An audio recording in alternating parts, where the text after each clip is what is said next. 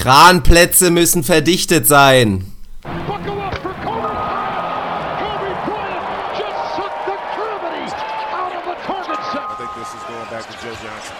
seconds left. Double overtime. Nets looking for the win. Johnson the step back.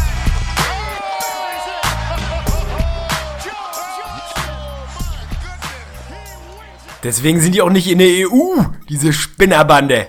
So sieht's nämlich mal aus. Herzlich willkommen zum neuen Vögli. Wir sind wieder da. Es hat ein kleines bisschen gedauert.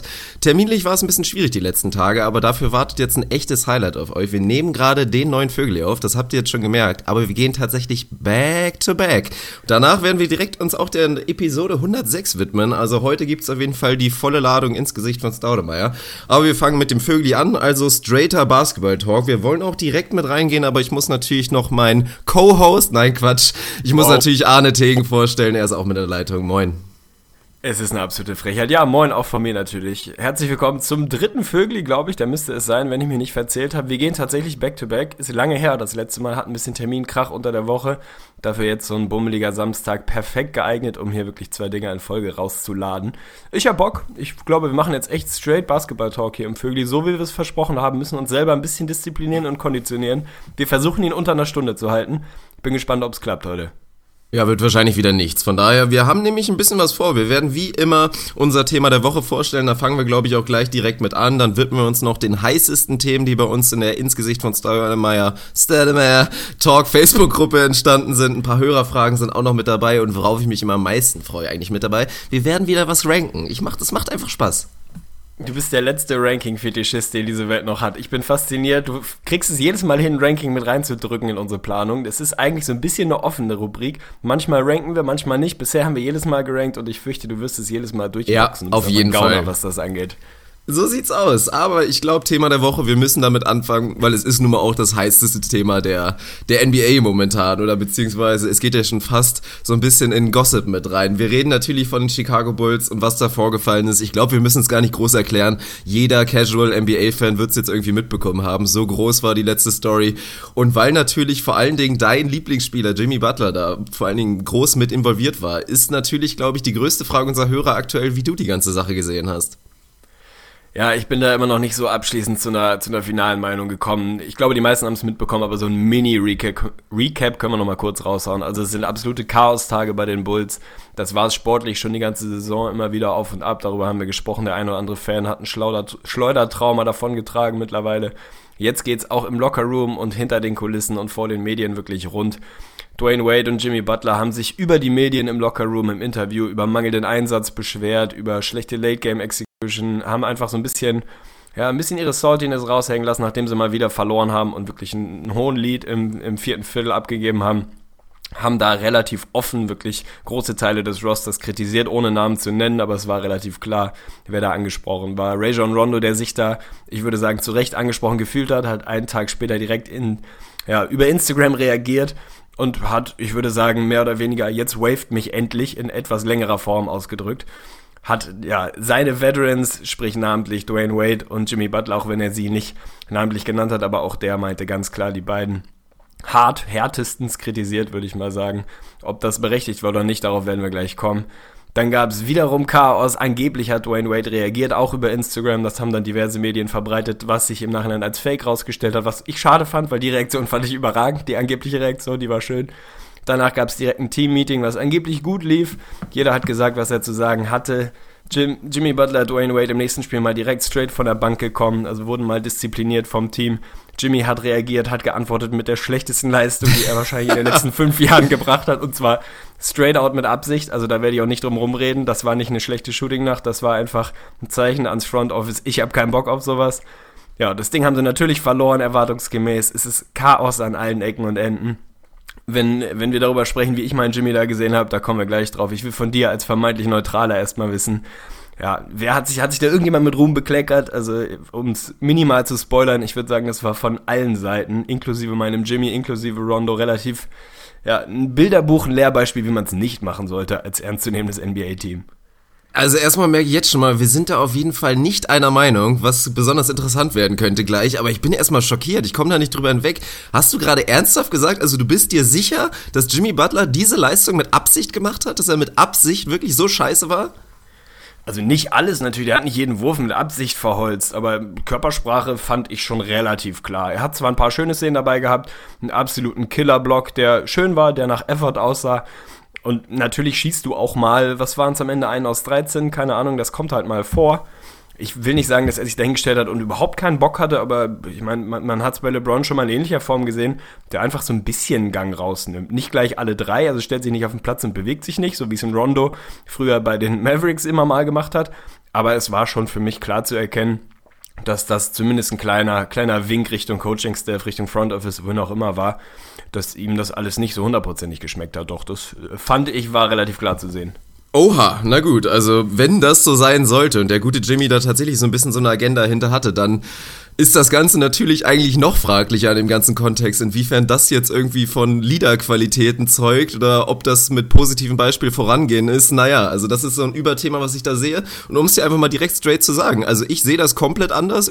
Ich bin absolut bei Rondo und muss sagen, dass für mich Wade und Butler da die Scheiße gebaut haben. Also an sich, meiner Meinung nach, erstmal, um bei der Kritik auch nochmal anzufangen, du meintest ja auch noch, äh, dass, dass Rondo sich so ein bisschen angesprochen gefühlt hat hat er selber zumindest nicht unbedingt so gesehen und ich würde auch eher sagen, dass die Kritik ja so ein bisschen eher gegen die Young Guys ging, so Richtung Mirotic, Richtung McDermott oder auch ein Zipser. Es ging ja vor allen Dingen bei der Late Game Execution um die zwei Dreier. Zipser hat einen Dreier genommen, war relativ offen. Mirotic hat einen Dreier genommen, war ein bisschen weniger offen. Beide haben verworfen und da hat Wade ja auch ganz explizit gesagt, so, in den Situationen muss entweder ich oder Jimmy den Ball in der Hand haben und das geht nicht, dass da wer anders wirft quasi, also wirklich mal so ein bisschen frei übersetzt.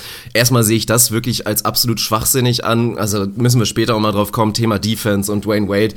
Aber ich fand das okay. Also natürlich, wenn man jetzt sagt, als Konsequenz, wenn man das eigentlich kritisch sieht, dass jemand sich danach dann wirklich der Media widmet und da das Team kritisiert, dann zu Instagram zu gehen und da wirklich da seinen Aufsatz rauszuhauen, kann man fraglich sehen. Aber es ist halt, ja, gut, das ist halt so als Konsequenz gewesen. Wenn die das so machen, dann mache ich das so auch. Und Rondo hat selber gesagt, er hat das persönlich sich jetzt als Outlet gesehen, weil die Young Guys, ein Mirotic das halt nicht machen kann, Zipser das nicht machen kann, hat nicht die Plattform dafür und er das so ein bisschen im Namen dieser genommen hat und einfach mal das sagen wollte, dass das, dass das faktisch nicht stimmt, was Wade und Rondo da gesagt haben, äh, was Wade und Butler da gesagt haben. Und ich, ich fand es persönlich auch einfach nicht in Ordnung. Also ich bin voll bei Rondo. Ja, ist doch schön. Dann sind wir da definitiv unterschiedlicher Meinung, aber auch gar nicht, gar nicht so extrem, sondern dann eher im Detail. Also habe ich ja eben schon dazu gesagt, ich fand die Aussagen von Wade und Jimmy daneben. Sowas macht man nicht. Sowas gehört.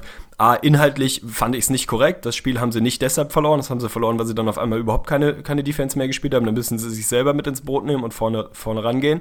Das zum Inhaltlichen. Ich fand den Kanal definitiv den falschen. Sowas gehört in Lockerroom, sowas gehört nicht vor die Medien. Aber ich fand dann als Konsequenz die Reaktion von Rondo genauso dumm. Oder was heißt genauso dumm? Die ist natürlich eine Konsequenz daraus. Also ja, ins Rollen gebracht haben das Butler und Wade, denen ich da die Hauptverantwortung geben würde dafür, dass es jetzt so ein Chaos ist. Also soweit bin ich, glaube ich, bei dir. Aber ich finde, das rechtfertigt nicht die Reaktion von Rondo zu sagen, my vets would never go to the media, also gehe ich jetzt to the media und mache genau den gleichen Scheiß. Vor allem als jemand, der in den letzten Jahren ligaweit wahrscheinlich derjenige ist, der am meisten Scheiße gebaut hat, der sich am, ja, am, ich sag mal, ähm, fragwürdigsten gegenüber Teammates und seinem Teamverhalten hat, der einfach auf den, Platz, auf den Platz gegangen ist und straight out gezeigt hat, ich habe keinen Bock, ich bewege mich nicht, ich spiele keine Defense, ich nehme mal mit Absicht eine 8-Second-Violation, einfach um zu sagen, hey Coach, du bist mir scheißegal, mein Team interessiert mich nicht. Also, dass ausgerechnet von ihm dann das kommt, finde ich rechtfertigt nicht, äh, beziehungsweise andersrum das Verhalten von Wade und, und Butler, was ich definitiv falsch fand, rechtfertigt dann nicht, mich selber falsch zu verhalten. Und dann nicht gerade von jemandem, der wahrscheinlich das Negativbeispiel der Liga ist, was das angeht. Das stimmt schon, finde ich. Also, aber man muss ja auch mal dazu sagen, ich meine, Rajon Rondo, alle Berichte sagen wirklich relativ klar aus. Du hast völlig recht, was in den letzten Jahren abgelaufen ist, aber in dieser Saison hat er sich bei den Chicago Bulls, seinem neuen Arbeitgeber, hat er sich vorbildlich verhalten, hat wirklich keinen Stress gemacht. Die Berichte sind auch wirklich relativ klar. Deswegen hat er das ja auch gemacht, dass er viel gearbeitet hat mit den jungen Leuten, was Wade und, und Butler wohl nicht in dem Maße gemacht haben. Deswegen war das, glaube ich, auch so ein bisschen getriggert, dieser Punkt, weil es ja auch darum ging, die jungen ja, unsere Jungs, die arbeiten nicht genug und die arbeiten nicht hart genug an ihren Shots, dass sie die dann auch wirklich nehmen können. Und Rondo hat halt das erste sich gesehen, dass das scheinbar nicht stimmt. Also das hat ihn wirklich so ein kleines bisschen gestört, würde ich sagen. Und ja, hat dann in dem Sinne dann ein bisschen zu dieser Reaktion geführt. Und ich finde, man muss dann auch einfach mal, also klar, es ist nicht lange her, das ist so ein bisschen das Problem. Aber dann ist es ja so ein bisschen, kannst du ja auch so sehen, ein Drogenjunkie, der irgendwann mal ein Problem hat, aber dann irgendwie clean ist, dann kannst du ja auch nicht ewig auf ewig sagen, ich kann dem Jungen nicht vertrauen, weil er hat irgendwann mal Drogen genommen. Also mein Gott, wenn Rondo sich wirklich vorbildlich verhalten hat in, bei Chicago, dann finde ich, kannst du jetzt auch dieses Argument nicht nehmen, dass er bei Dallas da irgendwie bewusst raus wollte. Also irgendwo ist da die Grenze erreicht. Ja, ich würde, also erstmal nicht alles, was hinkt, ist ein Vergleich, aber was ich eigentlich meinte, ich kann doch nicht einen Satz anfangen mit My vets would never go to the media, während ich exakt das mache. Also, aber er sagt ja nicht, Rondo, dass er Vet ist. Hat er irgendwo gesagt, ja, dass er der Vet ist? Es ging ja, um meine Vets und die Lieder im Team. Ja, er natürlich sieht er sich selber jetzt als Verteidiger der jungen Leute, also auch einer, als, als einer derjenigen, der eine wichtige Rolle da im Lockerroom einnimmt. Also ich glaube, wir sind gar nicht so weit auseinander. Ich sag, mehr Verantwortung für dieses Chaos tragen Wade und Jimmy. Wahrscheinlich sind wir ein bisschen, was das Verhältnis angeht, auseinander. Du siehst da Rondo praktisch gar nicht in der Verantwortung. Ich finde, es ist definitiv was, was nicht zu rechtfertigen ist, mich dann hinzustellen und das Ganze halt über Instagram rauszubomben für mich schreit das dann irgendwo nach, ja komm, jetzt waved mich halt, dann bin ich ja wenigstens weg. Also es ist doch nicht, nach wie vor egal, was Wade oder Butler gemacht haben, ist doch die Reaktion definitiv keine, die dem Team weiterhilft. Im Gegenteil, also wenn ich daran interessiert bin, dass mein Lockerroom funktioniert, dass wir als Team funktionieren, dann mache ich, ein, was weiß ich, nehme ich ein Team-Meeting in die Hand, kümmere mich darum, dass wir uns zusammensetzen und sage den beiden dann straight ins Gesicht, verteidige meinetwegen die Young Guns, die sich da angegriffen fühlen, was ich gut finde, was ein cooler Move ist, stell mich hinter die oder vor die, wie auch immer du es sehen willst. Aber das mache ich doch nicht über Instagram. Also mache ich das halt und dann kann ich mir danach auf die Schulter klopfen und sagen, gute Reaktion, ihr beide habt Scheiße gebaut, ich habe vernünftig reagiert. Aber was ich andersrum kritisiere, das hilft doch auch keinem weiter. Nö, das ist ganz klar. Aber die Basis dafür war dann halt relativ schnell ruiniert, würde ich sagen. Also ansonsten, und mein Argument dazu eben war nur, Rondo aus aktueller Sicht kannst du ihn ja wirklich nicht als Leistungsträger bezeichnen, würde er selber auch nicht machen. Er hat da ganz klar aus der Rolle des, des Schlüsselspielers, Rollenspielers von der Bank geredet und hat sich dann halt an die Boston-Zeit zurückerinnert, als seine Leader im Team, die ganz klaren Leader im Team, sich halt einfach anders verhalten haben. Und die Leader in diesem Team sind ganz klar Jimmy Butler und Dwayne Wade und von daher fand ich das nachvollziehbar, diese Argumentation. Und ist dann auch nicht dadurch widerlegt, dass er halt dann das gemacht hat als potenzieller Wett- oder Anführer. Ja, dann ist doch gut, dann sind wir da einfach anderer Meinung. Ich gehe da ganz klar mit Kevin Garnett, der auch dazu angesprochen wurde und sich geäußert hat, egal was, egal was passiert ist, egal aus welcher Richtung, egal wer angefangen hat, egal wer verantwortlich ist, das gehört in den Lockerroom und nicht in die Öffentlichkeit. Die Kritik von Wade und Butler gehört, sofern sie überhaupt irgendwo hingehört, weil ich fand sie inhaltlich auch einfach inkorrekt und falsch, gehört in den Lockerroom. Die Reaktion von Rondo gehört genauso in den Lockerroom. Also klar, ausgelöst haben das Ding äh, Butler und, und Wade, ganz klar aber ich finde nicht, dass, dass Rondo seinem Team damit irgendeinen Gefallen getan hat, auch wenn die Intention dahinter vielleicht, vielleicht sogar ehrwürdig oder ehrenhaft war, dass er sich da vor seine, vor seine Young Guns stellen wollte. Besser gemacht hat er es damit definitiv nicht. Also erstmal nochmal zu Kevin Garnett, das fand ich ganz schwach. Ich habe es auch gesehen, wie er sich dazu bei seiner Area 21 geäußert hat. Ich hatte aber vorher, wirklich wenige Minuten bevor Area 21 aufgenommen wurde, habe ich zufällig einen Livestream bei Instagram von ihm wirklich verfolgt, live mitbekommen und da hat er noch voll rausgehauen, ja Rondo, you're my guy, I got you, I got you, ja Boston Pride und so weiter, hat all den Scheiß rausgehauen und dann auf einmal ist er wieder ganz vorsichtig geworden, als die Kameras dann gerollt haben. Also das fand ich ein kleines bisschen schwach, war nicht so ganz zusammenpassend, meiner Meinung nach. Aber ich verstehe ja auch, was du meinst. Natürlich hilft das nicht unbedingt, aber was ich auch persönlich sehr, sehr interessant fand, war, wie die ganze Sache wahrgenommen wurde. Vor allen Dingen, wenn wir jetzt mal die Medien gucken in Chicago, waren ganz klar auf Rondos Seite und haben Wade und Butler dafür kritisiert. Und auch, muss man ja mal sagen, der Verein ist im Prinzip auf Rondos Seite. Wenn man es mal ganz klar sieht, Butler und Wade haben ihre Strafe bekommen, mussten auf die Bank gehen, mussten auch einen Geldbetrag zahlen. Rondo wurde nicht bestraft. Also von daher spricht so ein bisschen eine klare Sprache. Also ich finde nicht nur interessant, wie es auch von deren Seite wahrgenommen hat, weil ich auch theoretisch eigentlich vermutet hätte, dass wirklich alle die gleiche Strafe bekommen. Klar, du kannst Rondo nicht auf die Bank setzen, weil da ist er schon, aber trotzdem wurde da doch irgendwie na, eine andere Stufe angesetzt bei der Strafe wirklich.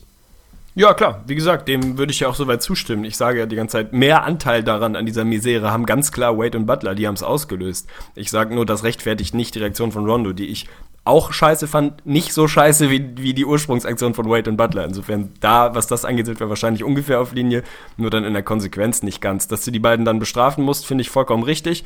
Dass sie dann von der Bank kommen, ja, wenn das die, die Strafe in Anführungsstrichen ja, ist, weiß ich nicht, ob das, das, das, jetzt irgendwas bringt, also dann gib ihnen halt ein DNP oder was auch immer, aber dass sie dann halt nach fünf Minuten Jimmy halt direkt wieder reinkommt, weil und dann die zweite Hälfte glaub, starten, 34 Minuten Ja, das spielen. ist halt völlig Banane, also ja. das ist halt dann wieder inkonsequent hoch 10 Die Fans haben Jimmy gefeiert wie den krassesten MVP, als er dann reinkam, weil Zipser, glaube ich, mit zwei Fouls raus musste. Also die haben da natürlich auch ihre Position. Die Medien und der Verein hat sich da ein Stück weit hinter Rondo gestellt. Ja, ist in Ordnung. Also vielleicht sehe ich das auch einfach in Anführungsstrichen falsch oder anders, ist ja gar kein Problem ich, es ist insgesamt einfach Ausdruck einer absolut chaotischen, dämlichen, überflüssigen Kacksaison in Chicago, die es einfach auf dem Platz nicht konstant hinbekommen, die es jetzt auch im Lockerroom anscheinend nicht mehr vernünftig hinbekommen. Der Coach macht irgendwie nicht unbedingt den besten Job, das Front Office nicht. Also so wirklich mit Ruhm bekleckert sich da aktuell leider Gottes einfach mal original niemand.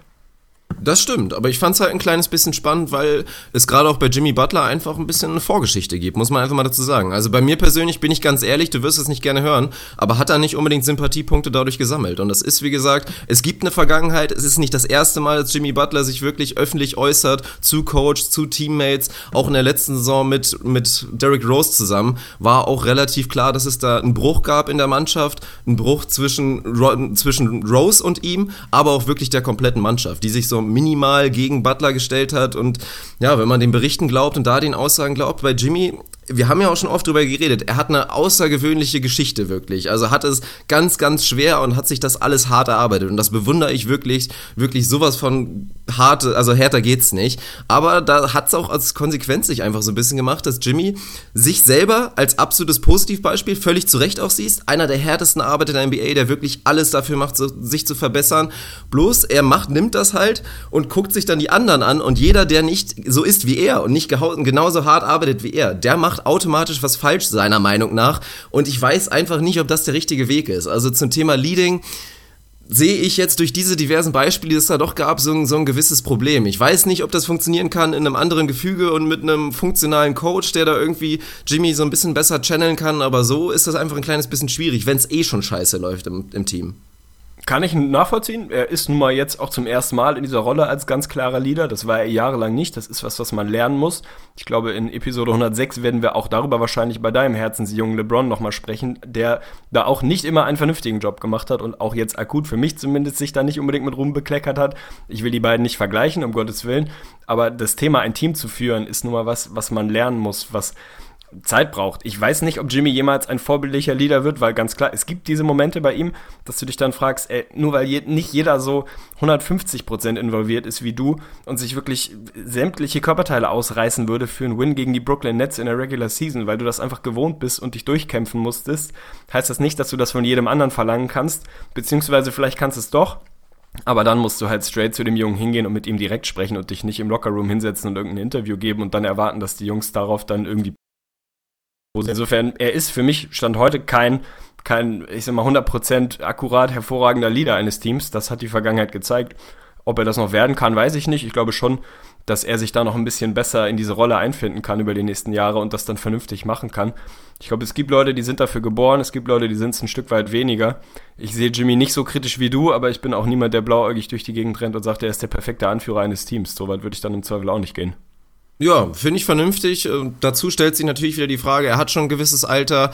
Dann stellt sich auch immer wieder die Frage, ist er wirklich, also wird er längerfristig auch bei den Bulls die absolut klare Nummer eins sein, was passiert, wenn er woanders hingeht. Aber das ist alles Zukunftsmusik. Ansonsten wollte ich noch wirklich ein absolutes, ex explizites Negativ-Shoutout maximal wirklich an der Stelle an Dwayne Wade verteilen. Wirklich für seine Aussagen, die ich rein sportlich eigentlich noch katastrophaler fand. Also ich fand Jimmys, auch wenn sie falsch waren mit dem Medium, fand ich die völlig nachvollziehbar, wie gesagt also da wird er mit Sicherheit auch recht haben, weil das sind Sachen, die sieht nun mal nur er und wir nicht, wie die Leute sich im Lockerroom verhalten. Und wenn die einfach so ganz locker drauf sind nach so einem beschissenen Loss, kann ich verstehen, dass da so ein Typ wie Jimmy wirklich absolut, absolut sauer dann ist und dann einfach auch mal sowas raushaut. Das kann ich sportlich verstehen. Was ich wirklich nicht sportlich verstehen kann, sind die Aussagen von Dwayne Wade, die da kamen. Gerade das, was ich angesprochen hatte, dass er da tatsächlich dann die Rollenspieler, die es eh schon schwer genug haben und mit ihrem Selbstbewusstsein kämpfen, dass er das da dann kritisiert, wenn einer mal einen Wurf nimmt. Ich meine, es geht geht ja nicht darum, dass Nikola Mirotic auf einmal drei, vier Dreier wild hintereinander genommen hat und das Spiel versaut hat. Oder auch ein Paul Zipser, der da irgendwie einen fully contested Dreier nimmt, obwohl Dwayne Wayne offen war oder so. Also das wirklich zu sagen, also was soll das denn bitte bringen? Einfach wirklich in seinen Rollenspielern komplett das Selbstbewusstsein zu nehmen und die in die Lage zu bringen, jetzt immer nachdenken zu müssen, oha, darf ich diesen Wurf nehmen oder muss ich jetzt wieder Wade anspielen? Und vor allen Dingen, wenn man dieses Spiel auch nochmal sieht, du hast es richtig gesagt, dadurch haben sie nicht das Spiel verloren. Es war wirklich die Defense. Die haben in den letzten fünf Minuten haben sie eine Wurfquote von über 70 Prozent zugelassen. Da ist wirklich alles gefallen bei Atlanta. Und das war gerade auch persönlich bei Wade eine absolut defensive, katastrophale Leistung. Und da dann wirklich sich das rauszunehmen, nach dem Spiel sowas rauszuhauen, ist wirklich eine absolute Frechheit für mich. Definitiv. Ich will jetzt nicht schon wieder drauf rumreiten und spoilern, aber da bin ich sehr, sehr gespannt, was du zur Cavaliers-Thematik nachher sagst, weil LeBron im Prinzip in Grün fast das gleiche gemacht hat. Also da bin ich sehr, sehr gespannt. Das ist der Teaser für Episode 106. Darüber werden wir da als eines der Hauptthemen reden. Ansonsten bin ich bei dir. Also ich fand auch inhaltlich, rein inhaltlich, waren Jimmys Aussagen weitgehend verständlich der war einfach absolut salty und angepisst, dass nicht, nicht alle Jungs da völlig niedergeschlagen nach so einem Loss in der, im Lockerroom sitzen, sondern da teilweise anscheinend die Stimmung gar nicht so schlecht ist und da war er halt angekotzt. Für ihn war es absolut das falsche Medium, also das macht es halt nicht besser. Dann geh hin zu den Jungs und sprich mit ihnen. Bei Wade muss man tatsächlich nicht nur das Medium, sondern auch den Inhalt massivst hinterfragen. Es ist halt Bullshit. Also natürlich nehmen die Jungs offene Würfe. Im Gegenteil, als Leader mache ich doch eigentlich das Gegenteil und ermuntere meine sogenannten Rollenspieler und die zweite Reihe irgendwie selbstbewusst auf den Platz zu gehen, wichtige Würfe zu nehmen und zu treffen. Also genau das Gegenteil, 180 Grad von dem, was er gemacht hat, hätte er machen sollen. Also das ist für ein, ja, ein, weiß ich Gott, wie lange ist er in der Liga? 12, 13, 14 Jahre, keine Ahnung. Da darf ich definitiv mehr erwarten. Erst recht, wenn ich einen Anspruch an mich habe, so einer der All-Time Greatest und einer der Leader und Köpfe dieses Teams zu sein, dann kann ich mich da nicht hinstellen und da irgendwie das letzte bisschen Selbstvertrauen als den eh schon strugglenden McDermott und Mirotic da auch noch rauszusaugen. Also die Bulls sind ein Trainwreck, meine Fresse. Jetzt mittlerweile muss man sagen, die Bulls sind der HSV der Liga. Also das ist, den Titel haben sie sich jetzt verdient, definitiv. Schrecklich. Ja, also das stimmt. Es wird extrem spannend. Ich, also die Zeit tickt auf jeden Fall jetzt schon. Die Uhr tickt, was, was Fred Heuberg wirklich angeht. Also der dürfte oh, auf ja. dem Schleudersitz, glaube ich, sein. Müsste sich jetzt schon mal mehrfach anschnallen oder beziehungsweise sein seinen Fallschirm da wirklich mal so sortieren. Ansonsten, also da kann ich mir nicht vorstellen, dass der da lange bleibt. Und ich glaube auch nicht, dass die Aktion mir jetzt einen Gefallen getan hat. Also das wäre jetzt wirklich eine Möglichkeit zu, gewesen zu sagen, ich bin jetzt einfach mal knallhart und vertrete diese Aktion und setze die wirklich komplett auf die Bank und gebe ihnen DNP, so wie du es gesagt hast. Aber diese halbgare Lösung spricht eigentlich wirklich mal wieder Bände und ist für mich einfach so eine übergeordnete Storyline, dass Fred Heubert es wirklich nie geschafft hat, da sich vernünftig irgendwie durchzusetzen oder irgendwas von sich da wirklich zu manifestieren in dieser dieser Franchise. Also hat er meiner Meinung nach wirklich völlig versagt, auch wenn er wirklich eine extrem beschissene Hand wirklich bekommen hat. Also es war, es war nun mal schwer. Es war eigentlich zum Scheitern verurteilt, weil das ein Spielermaterial war, was zu 0% zu ihm passt. Aber trotzdem hat er wirklich das wenigste meiner Meinung nach draus gemacht. Ja, muss man leider Gottes so sagen. Also auch wenn du beim Poker irgendwie 3-7 Offsuit bekommst, musst du da halt nicht All-In mitrennen. Also natürlich waren die so Grundvoraussetzungen, die Grundvoraussetzungen bei ihm waren nicht gut und sind es immer noch nicht. Er hat ein völlig dysfunktionales Team mit Problemstellen an allen Ecken und Enden. Aber das heißt halt nicht, dass du dich dann auch noch so mies verkaufen musst. Was natürlich das Riesenproblem bei Heuberg ist, was hat er vor der Saison? Fünf Jahre 25 oder so ähnlich unterschrieben? Jo. Ja, das, also die Kohle, die wirst du mal abhaken können, weil eigentlich nach dem, was da jetzt in den letzten Wochen ist, kannst du nicht mit dem in die nähere Zukunft gehen, jedenfalls nicht mit ihm und Jimmy von mir aus. Also auch das Verhältnis war immer mal kritisch, ist es jetzt wahrscheinlich auch gerade, würde ich mal vermuten. Also es ist einfach, ja, es ist ein verdammtes Trainwreck, Mann. Es ist einfach eine Vollkatastrophe. Sie sind trotzdem Achter, spricht nicht unbedingt für, für so die Mitte des, der Eastern Conference, die sich da auch gerade anschickt, echt einen Scheißjob zu machen. Also das ist im Moment der, so der Kampf um mittlerweile fast schon Platz sieben. Also da wahrscheinlich machen sie am Ende die Heat, wenn das so weitergeht. Das ist ja wirklich gruselig. Oder die Sixers. Also da bin ich jetzt auf jeden oh, Fall ja. all in. Das wäre absolut herrlich, wenn wir irgendwie die Sixers sehen. Und vor allen Dingen tatsächlich irgendwie auf Platz sieben, dass sie nicht gegen die Cavs spielen müssen. Oder obwohl, die Cavs werden ja auch noch zum Thema, ob sie der Top-Seed werden. Aber das wäre verdammt herrlich, wenn die Sixers das wirklich jetzt irgendwie in die Playoffs schaffen sollten und einfach eine Playoff-Serie bekommen mit Joel Embiid. Vielleicht mit einem Ben Simmons, der bis dahin dann wieder spielt. Also das wäre absolut Hammer, würde ich mich unglaublich drauf freuen. Bin ich auch dabei und würde sagen, das war unsere erste Shotclock Violation in diesem Vögel. Wir sind schon wieder viel zu lang. Also. Mitten drüber. Ja, wir müssen, wir ziehen jetzt ein bisschen anders Tempo, weil wie gesagt, wir können hier jetzt auch nicht heute vier Stunden lang miteinander reden, sonst werden wir uns noch, ja, sonst trennen wir uns noch potenziell. Das darf ja auch nicht passieren. Auf gar keinen Fall. Das will, Meinst du, unsere Beziehung ist so stabil? Das finde ich schön.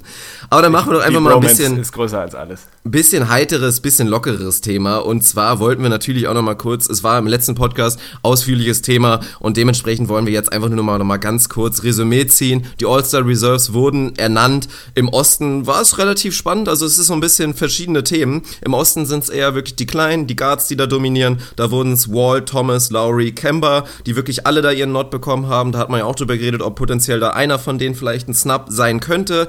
Und dann gab's so, ja, eigentlich nicht wirklich eine Überraschung, werden wir gleich drüber reden, aber nicht ganz unserer Meinung ist das Ganze gelaufen, da ein Paul George dann doch seinen All-Star-Spot bekommen hat. Kevin Love, den haben wir da beide klar gesehen. Und bei Paul Millsap waren wir uns auch nicht einig, aber den haben die Coaches letztendlich doch gewählt.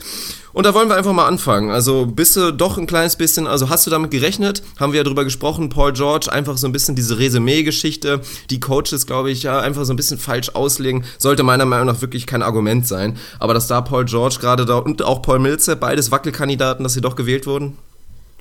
Ja, also gerechnet habe ich damit schon. Ob ich das verdient finde, ist das eine andere Frage. Gerade im Osten, ich, ja, am Ende des Tages, die machen halt da so ein bisschen diese in Anführungsstrichen Legacy-Picks. Also natürlich ist Paul George, wenn du jetzt die letzten paar Jahre nimmst, ist der ein All-Star, ist ja keine Frage. Und natürlich ist der einer der besten Spieler im Osten, theoretisch. Aber darum geht's halt eigentlich nicht. Also es ist immer eine Frage, wie eng ich die Definition ziehe. Also belohne ich da die besten Spieler des Ostens so über die letzten Jahre? Oder gehe ich wirklich straight up und sage die besten aus dieser Saison? Und wenn dann einer der vermeintlichen Superstars der Conference keine ja keine keine All-Star fähige oder ich sag mal All-Star qualifizierende Saison gespielt hat oder Saisonhälfte, dann kommt er halt nicht mit rein, aber das machen die Leute halt nicht. Also bei Millsap habe ich mit gerechnet, finde es auch da okay, auch wenn der, wie gesagt, echt einen Down-Year hat, was zumindest so die Per-Game-Stats angeht. Die Advanced-Metriken sehen da immer noch nach wie vor sehr, sehr gut aus. Da war, glaube ich, einfach das Ding, die Hawks sollen einen All-Star bekommen, sind einigermaßen gutes Team im Osten. Dass sie sich so klar gegen Howard scheinbar entschieden haben, finde ich schade. Also da hätte ich mir auch mhm. gewünscht, dass er da ein bisschen mehr Liebe bekommt, dass es für Embiid nicht reicht. Also ich hatte ihn bei uns mit drin, hätte aber auch nicht damit gerechnet, dass sie ihn da wirklich mit reinnehmen. Da sind die Minuten dann anscheinend doch ein zu großes Thema wenn wir gleich in den Westen gehen, da gibt's halt schon einen, einen hammerharten Snap. Und das finde ich, je länger ich drüber nachdenke, finde ich es schwerer zu rechtfertigen, das, das Voting wirklich so zu machen, wie es da gemacht oder wie es da gemacht wurde. Am Ende im Osten, dass Paul George dabei ist, ja, mein Gott, also es ist ein All-Star-Game. Natürlich ist Paul George von seiner reinen Qualität ein, ein absolutes Lock bei einem All-Star-Game, das ist keine Frage. Aber ich fand es dieses Jahr von ihm einfach, einfach eine Spur zu wenig. Also ich sehe da nicht genügend Argumente, dass du ihn da wirklich reinwählen musst. Jetzt haben sie es gemacht, ist, ja, mein Gott, also ja, ich bin so ein bisschen, ich finde es ein bisschen schade, aber ich habe auch ehrlicherweise nicht wirklich damit gerechnet, dass sie mal einen anderen Weg gehen und sagen, pass auf, Embiid, komm, gib ihm. So, also ich finde es schade, aber ja, es ist nicht wirklich überraschend, finde ich. Aber wir sind uns beide komplett einig, dass das Voting eigentlich so laufen sollte, oder? Dass es wirklich rein um die Saison geht und dass man die Legacy wirklich außen vor lässt, oder? Absolut, also haben wir im letzten Pod schon drüber gesprochen. Also darum geht's. Für mich geht's ganz klar darum. Für mich geht's auch darum, habe ich ja, glaube ich, letztes Mal auch schon gesagt, wenn Garrett Temple jetzt eine überragende Saison spielt, dann soll er zum All-Star-Game. Also ja. das, das, ist doch völlig schwachsinnig. Damit sage ich ja nicht, dass irgendwie, was weiß ich, Dwight Howard ein besserer Basketballer ist als Paul George. Natürlich nicht. Aber wenn diese Saison besser war und ich das so gesehen habe und ihn da zum All-Star-Game voten würde, dann finde ich, muss man es machen. Und wenn LeBron eine Saison fünf Punkte und drei Rebounds holt, dann gehört er nicht zum All-Star-Game. Auch wenn er der, ja. der besten Basketball aller Zeiten ist. Aber das, darum es halt nicht. Das ist eigentlich nicht die Frage. Aber man sieht diese Legacy-Picks immer wieder.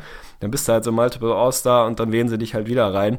Finde ich ein bisschen schade. Nimmt so ein bisschen Dynamik und ein bisschen Spannung, weil es einfach für Jungs aus der zweiten und dritten Reihe damit praktisch unmöglich wird, da wirklich reinzurutschen. Dann hast du am Ende halt immer die gleichen Nasen da sind wir uns 100%ig einig. Also man muss dazu ja sagen, das finde ich im Westen ist eigentlich auch genauso. Es war jetzt kein Pick skandalös. Also man kann wirklich für jeden, der jetzt da zum All-Star ernannt wurde, kann man definitiv einen Case machen. Das kann man ja, ja, auch für Paul George machen und für Paul Millsap. Ich finde, dass es beide in der Saison nicht verdient hätten. Ich hätte gerne wirklich Dwight Howard anstelle von Millsap gesehen und hätte dann Embiid wirklich anstelle von George gesehen. Also gerade bei George finde ich es spannend. Da wollte ich auch einfach noch mal kurz einen Hot Take beziehungsweise eine Theorie von mir raushauen. Ich habe es ja wirklich eigentlich schon die letzten Monate die ganze Zeit gesagt, dass er für mich kein echter Superstar Superstar ist. Und ich habe jetzt für mich eigentlich auch diese Super Superstar-Kriterien an seinem Beispiel. Meiner Meinung nach, ein echter Superstar würde niemals in seiner Prime, wirklich, wenn nichts irgendwie passiert, wenn er nicht verletzt ist oder sonst was passiert ist, würde, würde sowas nicht passieren. Dass man wirklich drüber nachdenken muss, oh, ist der ein All-Star in dieser Saison? Das würdest du bei einem LeBron nicht haben, das kannst du dir bei einem Kawhi Leonard, der einfach spielt wie eine Maschine, inzwischen auch nicht mehr vorstellen. Das kannst du dir bei einem Durant nicht vorstellen. Und bei Paul George war es jetzt tatsächlich so. Also von daher, ich fühle mich bestätigt, aber das ist, ja, ich will jetzt nicht nochmal wieder drüber reden. Ist schon okay.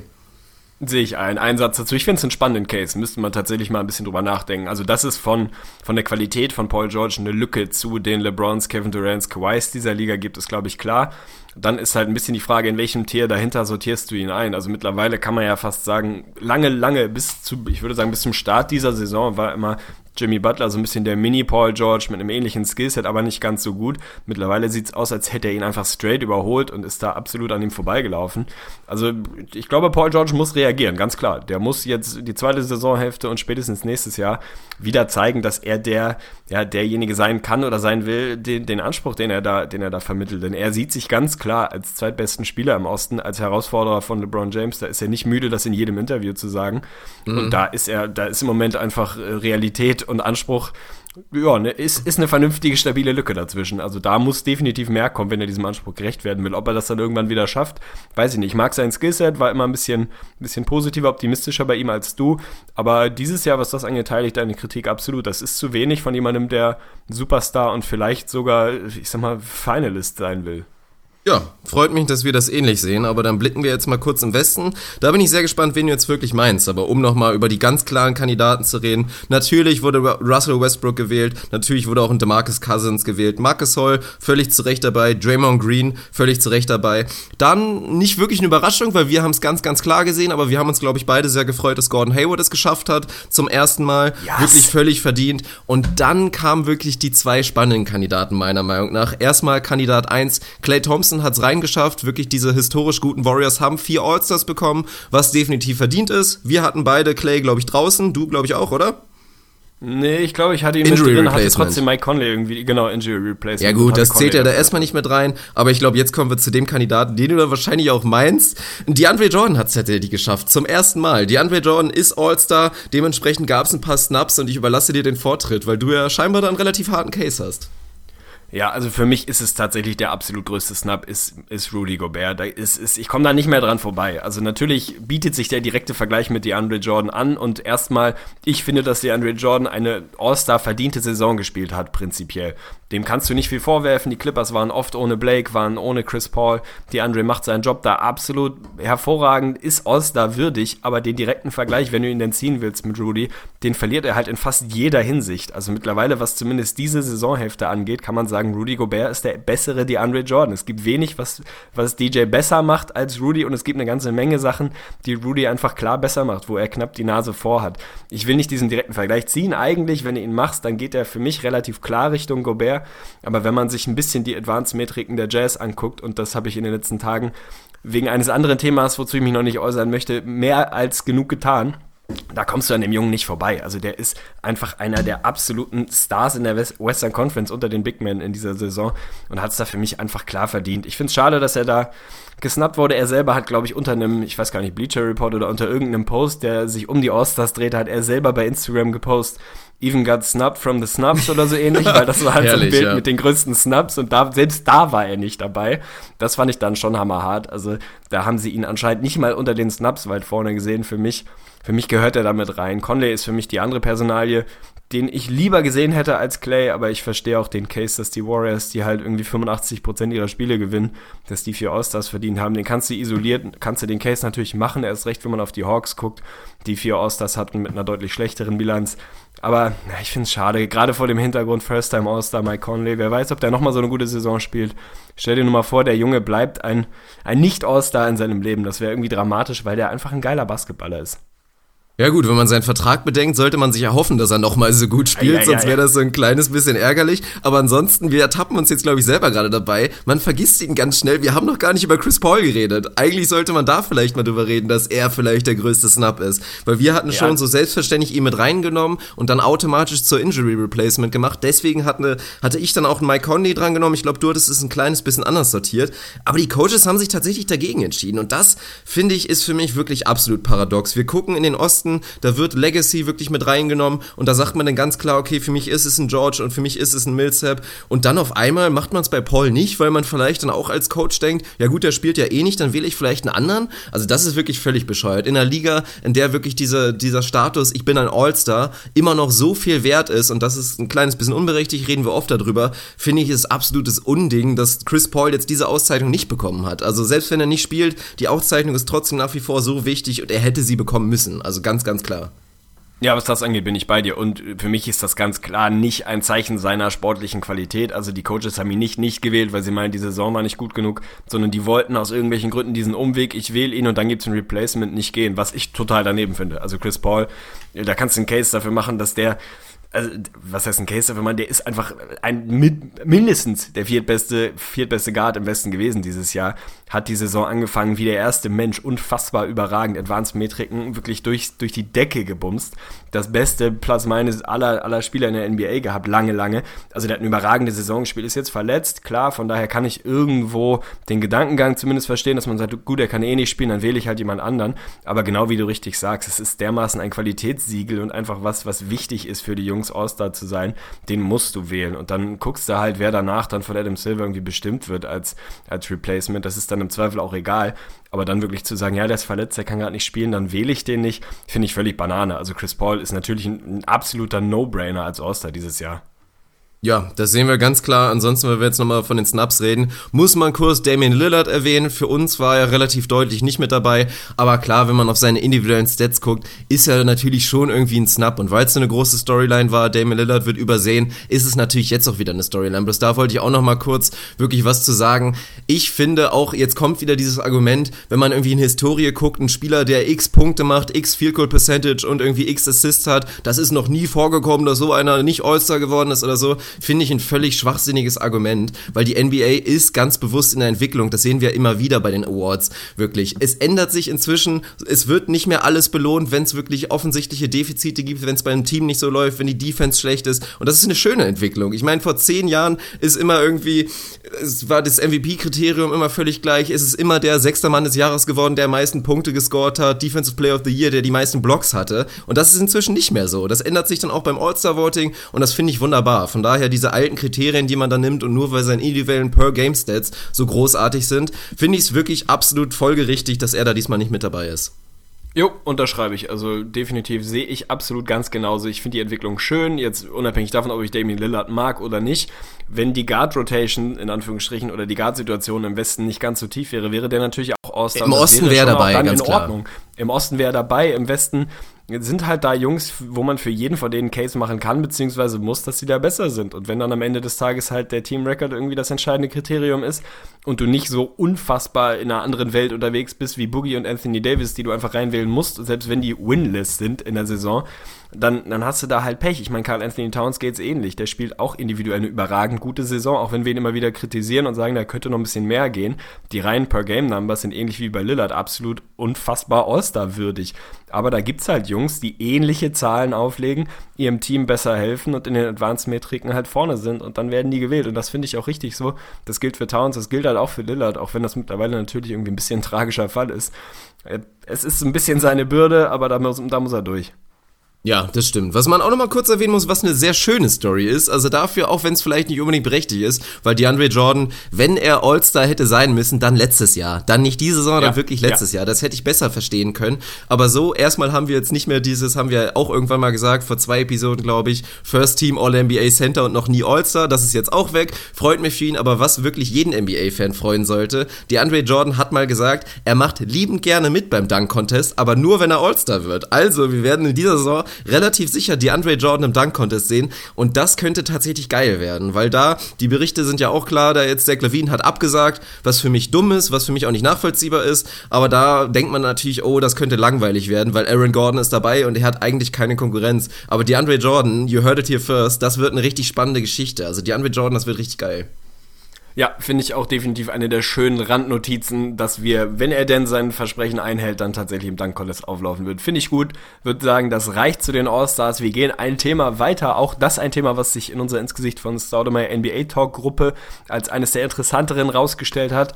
Larry Sanders feiert eventuell bald ein NBA-Comeback. Er möchte jedenfalls. Er ist jetzt oder sieht sich wieder ready, gerade was, was so die, den mentalen Aspekt angeht, um wieder zurück in die Liga zu kommen. Der Junge ist 28, hat seit gut anderthalb Jahren, glaube ich, kein Spiel mehr gemacht, hat damals den Buyout bei den Bucks kassiert, war eine relativ tragische Figur irgendwie am Ende. Hatte mit Depressionen zu kämpfen, hatte eine ganze Menge mit Marihuana zu kämpfen, hat dann eine Therapie gemacht und hat sich da den Buyout geholt.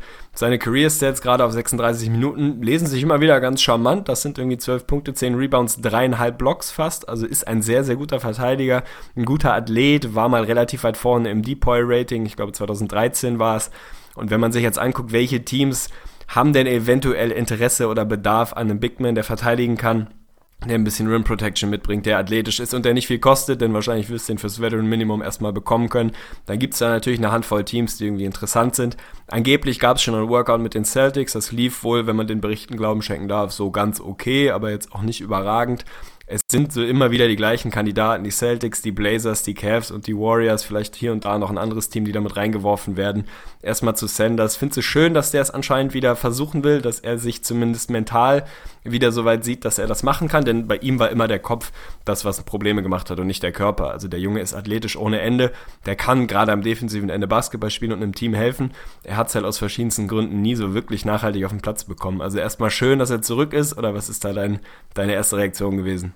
Ja, selbstverständlich finde ich das schön. Also jemand, der so ein Talent besitzt und der dann halt aus so wirklich so unschönen Gründen aus der Liga wegscheidet, finde ich schön, dass er wieder da ist. Aber ich hoffe nur für ihn, dass das jetzt irgendwie nicht eine verfrühte Entscheidung ist und dass er halt wirklich ready ist. Weil was auch wirklich undankbar für ihn wäre und was einfach seine Karriere im Nachhinein noch schlechter darstellen lassen würde, wenn jetzt, wenn er jetzt irgendwie nach drei, vier Monaten feststellt, oh scheiße, das ist doch nichts für mich und es geht wieder los mit meinen mentalen Problemen. Das fände ich sehr schade. Aber wenn er jetzt wirklich wieder bereit ist, fände ich das sehr, sehr schön, weil ich war ein Riesenfan von Larry Sanders. Der Typ ist real von seinem Talent her. Also ich habe es auch gesagt, in der Gruppe war das ja ein Thema, deswegen nehmen wir es dran. Da habe ich gesagt, rein vom Potenzial her könnte Larry Sanders aktuell in der NBA mindestens ein Top 10 Center sein. Wenn wir da an die letzte gesunde Saison von ihm zurückdenken, das war 2012, 2013, ist ja gefühlt schon eine Ewigkeit her. Das waren noch die Zeiten, da war Joakim Noah noch gut, also wirklich gefühlt 37 Jahre her. Da war Larry Sanders quasi Rudy Gobert, DeAndre Jordan, also ja, pick your, pick your favorite. Einer von denen war er wirklich. Auf 36, 13, 13 13 und 4 da wirklich hingelegt und richtig stabil gewesen. Damals waren die Rim Protection Stats leider noch nicht so offensichtlich, aber selbst in seinen Saisons, als er da schon nicht mehr gesund war, in einer sehr, sehr kleinen Sample Size, 2013, 2014, nur in 25 Spielen, deswegen Sample Size, Achtung, war er aber immerhin der drittbeste Rim Protector der NBA, hat 41% im Rim zugelassen und 14, 15 als wirklich schon, ja, es eigentlich gar nicht mehr ging bei ihm. Selbst da war er noch Top 10, wirklich von den Werten her Rim Protection. Also der Typ kann richtig gut sein und ich glaube, er ist noch jung genug, dass er das athletisch hinbekommt. Natürlich wird er jetzt nicht direkt irgendwie einen Impact haben und zu so einem Top 10 Center anreifen, wie ich das ihm jetzt eigentlich prognostiziert hätte. Das wird ein bisschen mehr dauern, aber ganz klar, hallo fürs Veteran Minimum, wenn du ihn da bekommen kannst, dann ist er ungefähr für fast jeden interessant. Bin ich dabei. Also gerade was die Athletik angeht, da glaube ich, muss man sich keine Sorgen machen. Der ist 28, keine 35. Also da sollte es an der, an der Stelle nicht haken. Und der ist halt jemand, der sich, wie soll ich sagen, der, der sich damit brüstet, wahnsinnig gerne Defense zu spielen. Es gibt da sehr, sehr schöne Quotes. Also wenn man einen Moment Zeit hat, einfach mal ein bisschen Larry Sanders Quote Defense oder so ähnlich googeln. Der Junge will, der liebt es. Der liebt es, Würfe zu verändern. Der liebt es natürlich, Shots zu blocken. Der liebt einfach, am defensiven Ende eine Präsenz zu sein. Ähnlich wie es von der Grundeinstellung vielleicht ein Draymond Green tut. Da ist er wirklich ähnlich unterwegs. Und du hast die Zahlen zitiert. Der Junge hat einen Impact gehabt, als er wirklich fit war. Das wird ein Momentchen dauern, wenn er denn überhaupt so weit ist. Da bin ich bei dir. Ich hoffe es einfach, dass es nicht zu verfrüht ist. Aber er hat sich eigentlich eine ganze Menge Zeit genommen. Also theoretisch kann man vielleicht einen Case dafür machen, dass das jetzt der richtige Moment ist, um es wieder zu versuchen. Dann bin ich überzeugt, dass der definitiv helfen kann. Welche Teams es dann sind, ich habe sie eben schon genannt. Ich glaube, das sind so die, die Frontrunner. Entweder nimmst du da wirklich einen der, einen der Contender, die ein bisschen dünner sind, vielleicht auf den großen Positionen, meinetwegen die Cavs, die Warriors, eventuell auch die Celtics, wenn ich die unter Contender mit reinzähle. Die Blazers gucken einen natürlich an, die brauchen definitiv genauso jemanden, der athletisch ist, der verteidigen kann. Also hast du einen Favoriten, wo würdest du ihn gerne sehen? Gibt es da ein Team, wo du sagst, Mann, Sanders bei XYZ, würde ich total drauf abgehen? Also ist da irgendwas dabei? Am charmantesten wäre für mich tatsächlich irgendwie die Spurs. Also das würde ich extrem gerne wow. sehen. Was erstmal eine Baustelle ist, da haben die Spurs extrem Glück gehabt, beziehungsweise nicht Glück gehabt. Sie haben wieder sehr, sehr gute Scouting-Arbeit geleistet, haben mit Dwayne Deadman da wirklich einen absoluten Stil gehabt auf einer Position, die quasi nicht besetzt ist. Also wirklich ein echter Rim Protector. Paul Gasol kann das einfach nicht mehr so richtig liefern. Da haben sie mit Deadman wirklich eine super Zwischenlösung bekommen. Aber Larry Sanders könnte da halt tatsächlich ein, ein absolutes Upgrade sein. Und die Spurs sind ein Kandidat für mich, die das gut hinbekommen würden würden. Erstmal natürlich der Pop-Faktor, aber allgemein haben sie immer wieder mal gemacht oder sich auch mal einen Tracy McGrady dann wirklich zur absoluten letzten Moment seiner Karriere dann auch nochmal mit reingeholt. Also ich glaube, dass es funktionieren könnte. Sportlich würde es Sinn machen, aber eigentlich jedes Top-Team. Guck dir die ganzen Top-Teams durch. Die Cavs würden ihn natürlich nehmen. Bei den Warriors passt er theoretisch sogar am besten rein. Also wenn die Warriors ihn irgendwie fürs Minimum bekommen, dann haben sie eventuell sogar ihren Rim Protector. Ist die Frage, wie es schnell gehen könnte, aber selbst Raptors, Celtics, also zählt's weiter durch. Also im Prinzip, die ganzen Top-Teams könnten ihn theoretisch gebrauchen. bin ich dabei. Den Spurs-Pick äh, finde ich auch schön, finde ich charmant. Also kann ich mir vorstellen, dass gerade die ganzen Rahmenbedingungen, also ich sag mal das Thema Klima in der Franchise und eine sortierte, strukturierte Franchise in Organisation, wo es links und rechts relativ wenig Spotlight gibt und relativ wenig Dramatik gibt, dass ihm das gut tun kann und dass das vielleicht gerade der richtige Weg ist, um ein bisschen softer wieder anzufangen und nicht direkt jetzt meinetwegen bei den Knicks da zu stehen und auf einmal wieder mittendrin zu sein. Gefällt mir, ich mag den Fit mit den Celtics sehr, sehr gerne. Die haben im Frontcourt irgendwie gefühlte 62 Leute mit Amir Johnson, Jerebko, Horford, Zeller, Olinik und wer da nicht alles rumläuft da wäre es halt ein ganz schöner Move, da das Roster zumindest potenziell minimal etwas weiter nach vorne zu bringen, ohne eins deiner 23 Assets abgeben zu müssen.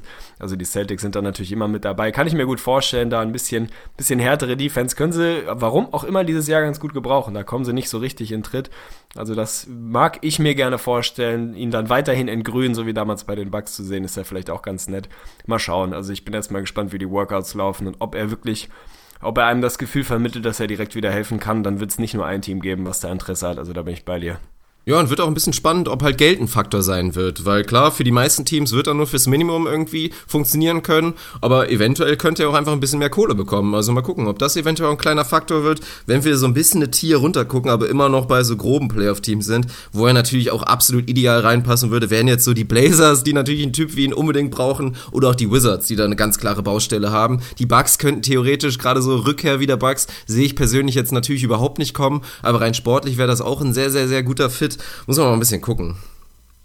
Ja, bin ich soweit bei dir, das soll reichen zu Larry Sanders, denn es ist Ich habe noch einen Case dafür. Dich, oha, mach einen Case, dann bomb ihn ich muss mal wieder sagen, was ich völlig bescheuert finde. Wir loben die NBA immer wieder dafür, dass die eine der progressivsten professionellen Sportligen überhaupt ist auf der Welt. Aber was ich wirklich völlig bescheuert finde, und das auch am Beispiel von Larry Sanders. Mein Gott, wenn der Junge nun mal wirklich diese, diese Krankheitshistorie hat und ihm Marihuana dabei hilft, irgendwie damit umgehen zu können, dann erlaub ihm das doch. Also ich finde das wirklich völlig bescheuert. Wenn er sich jetzt unter Einfluss von Mariana, Marihuana ins Auto setzt und irgendwie durch die Gegend ballert, ganz klar ist das nicht in Ordnung. Aber wenn er nun mal so ein bisschen noch das im Blut hat, wenn er spielt oder was auch immer. Erstmal, es ist nicht Performance Enhancing und ich finde es völlig bescheuert, dass es inzwischen, es ist fast überall legal inzwischen in den USA und dass das nach wie vor noch so strikt verboten wird für eine NBA mit den absolut positiven Benefits, die offensichtlich ist. Es gibt genug Studien dafür, die das belegen, dass es gerade auch so Recovery-mäßig eine interessante Sache sein müsste.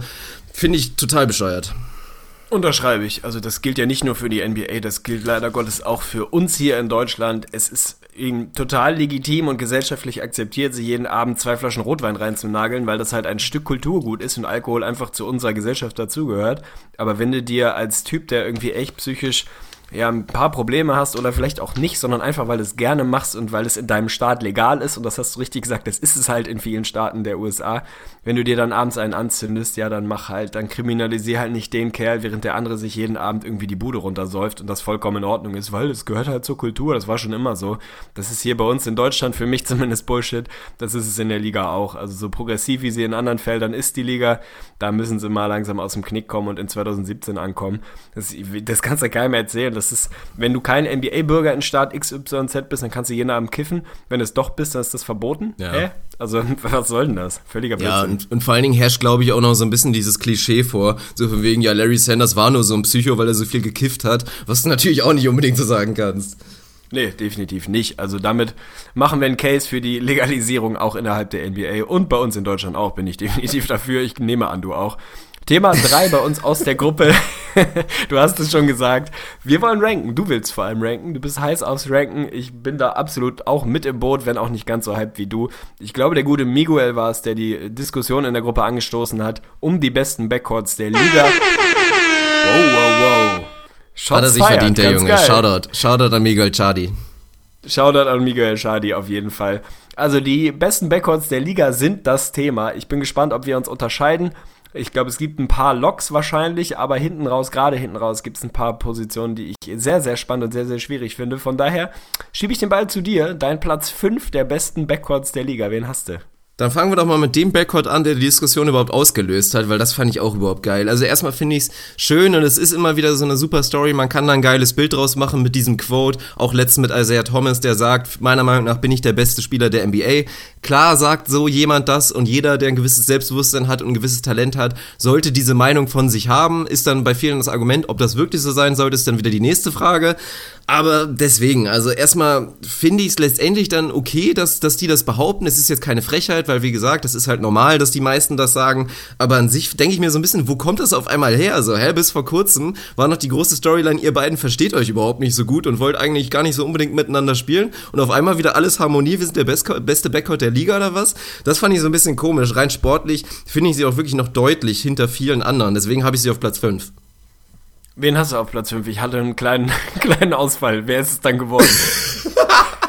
ja gut, aber, aber es ist ein wichtiger Einwand, weil die meisten Hörer haben jetzt natürlich nicht das Bild vorm Kopf, von dem ich die ganze Zeit rede. Also ja, wir reden von John Wall und Bradley Beal, die das natürlich von sich behauptet haben, dass sie der beste Backcourt der Liga sind. Das hat die Diskussion in unserer Gruppe angestoßen. Ich sehe sie aber nur auf Platz 5 stabil. Immerhin haben wir das dann auch geklärt. Mein Platz 5 ist etwas anders. Es sind Isaiah Thomas und Avery Bradley. Die habe ich bei mir auf Platz 5 reingesqueezed. Liegt natürlich auch daran, dass Isaiah Thomas gerade eine sensationelle Saison spielt und dass wir beide gerade Avery Bradley, glaube ich, etwas besser sehen, als es so der Casual-Fan tut, der im Zweifel den Namen kaum gehört hat oder einfach nur weiß, ja, der kann doch so ein bisschen verteidigen.